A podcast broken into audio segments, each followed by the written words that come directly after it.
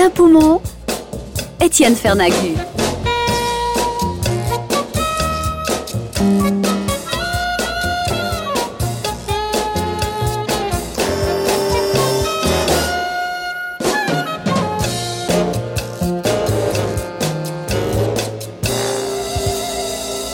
Quatrième euh, jour de marche dans le Tour des Muvrans. Donc le premier jour, on a été de, on est parti de baie, Pont-de-Nant, d'Herborance, ensuite d'Herborance, Cabane-Rambert, et maintenant euh, Cabane-Rambert, ensuite euh, Cabane de Maigre, et maintenant on rentre à la maison, c'est-à-dire qu'on va passer la Cabane de Maigre, retour à Pont-de-Nant, au, au-dessus de baie. Alors, de Maigre est à 2361 mètres, et au fond, le point de départ, donc le point d'arrivée, vu que c'est un tour, est à 1253 mètres. Et comme toujours, quand on redescend de montagne, les descentes, c'est fatigant, ça casse les pieds. Ça, ça sera comme dans tout tour, comme dans tout retour de montagne. Mais avant, il euh, on va passer par la Tourche, qui est à 2198 mètres. Et là, c'est magnifique parce qu'on est à peu près au-dessus de Martigny, quoi. Et euh, on voit complètement le massif du Mont Blanc complètement l'arc alpin une nouvelle fois de manière tout à fait superbe et la balade en elle-même est de, toute beauté. Alors ce que je vous ai pas dit, c'est que la veille à la cabane de Maigre, il y a 4, 6, 6 infirmières qui sont arrivées. Des infirmières de Sion. Une entre autres était originaire de Bulle. Et c'était assez drôle parce qu'on a pu observer ce que sont six femmes en liberté qui ont décidé de partir faire le tour des Muvrons. Et là, c'était drôle parce qu'elles avaient, le groupe faisait qu'elles avaient une autorité. Donc elles parlaient fort, elles se lançaient des vannes, mais on sentait très bien quand on observait qu'en fait, il y en avait qui ne s'aimaient pas.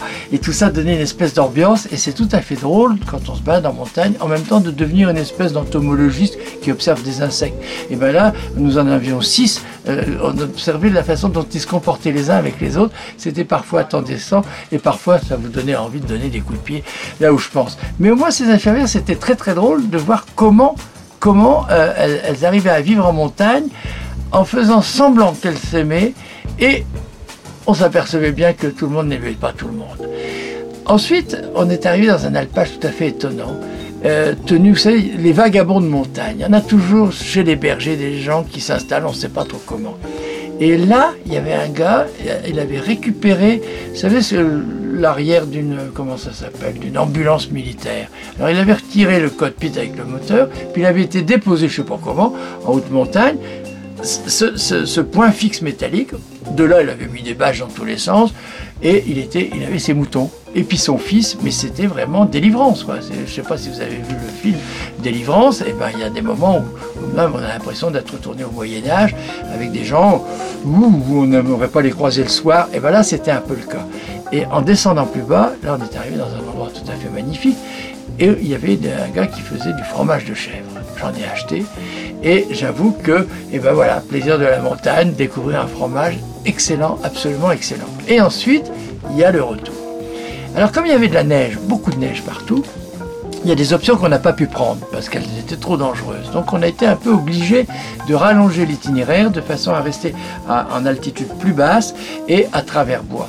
Et là on s'est retrouvé sur des chemins tout à fait officiels qui existent, qui sont sur la carte, mais qui avaient l'inconvénient de ne pas être très fréquentés. Et comme il avait, à cause des orages, bu, euh, bu pardon, plus la veille, oh, il peut pleuvoir autant qu'on boit. Hein.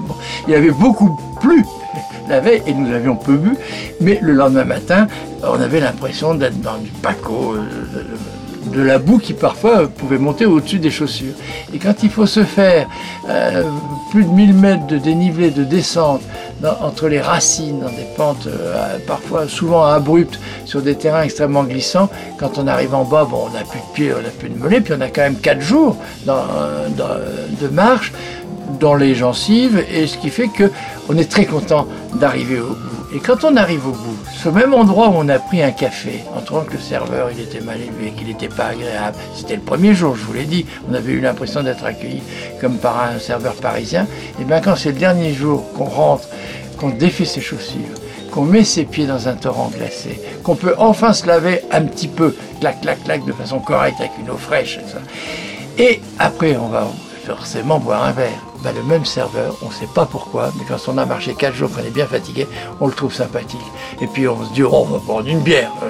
Au, prix où seront les, les choses dans les endroits touristiques, on va prendre qu'une bière puis on se regarde, oh, on a une petite faim, forcément, on a une petite faim, il est 3h30 l'après-midi, euh, on a une petite faim. Ah bon, une assiette valaisanne. Hé, serveur, revenez, hop, hop, on met l'assiette valaisanne. Alors là, il sourit deux fois plus. Autant un café au départ, il faisait la gueule. Là, des bières au retour, une deuxième tournée de bière, et l'assiette valaisanne, et plus on en prenait, plus il avait le sourire.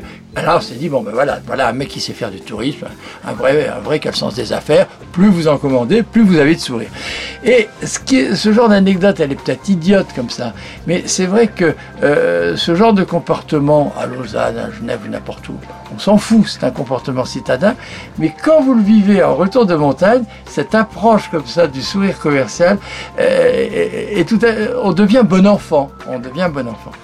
Alors, le résumé de, ces quatre jours, c'est que franchement, c'est euh, si quelqu'un sait marcher, et si quelqu'un aime marcher, si quelqu'un a la patience en se disant, ben voilà, il y a encore 200 mètres de dénivelé à faire, on peut ne pas les faire au pas de course. La seule chose, petit conseil, c'est que la précision suisse est une chose qui existe, c'est que l'évaluation des horaires est assez juste. Alors si vous êtes très aguerri, vous arriverez à gagner sur 6 heures, euh, gagner un peu de temps. Mais si vous n'êtes pas très aguerri, partez du principe que vous mettrez le temps indiqué, voire plus.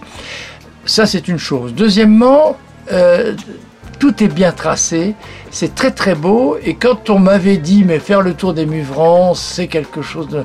Euh, le marcheur suisse, où, euh, il aime cet endroit, ça vaut le coup, euh, eh bien, je crois que c'est très vrai. Par exemple, si on donnait une échelle, c'est mieux que le tour des dents du midi, par exemple. Ça vaut le tour des dents blanches du Mont Blanc, c'est encore autre chose.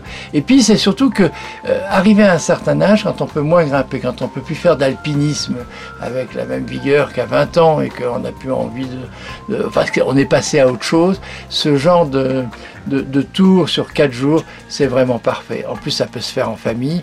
Et moi, j'avoue que j'ai beaucoup apprécié. D'autant plus que, à cause du surplus de neige, c'était rendu un peu nettement plus alpin. Donc ça, c'était assez sympathique.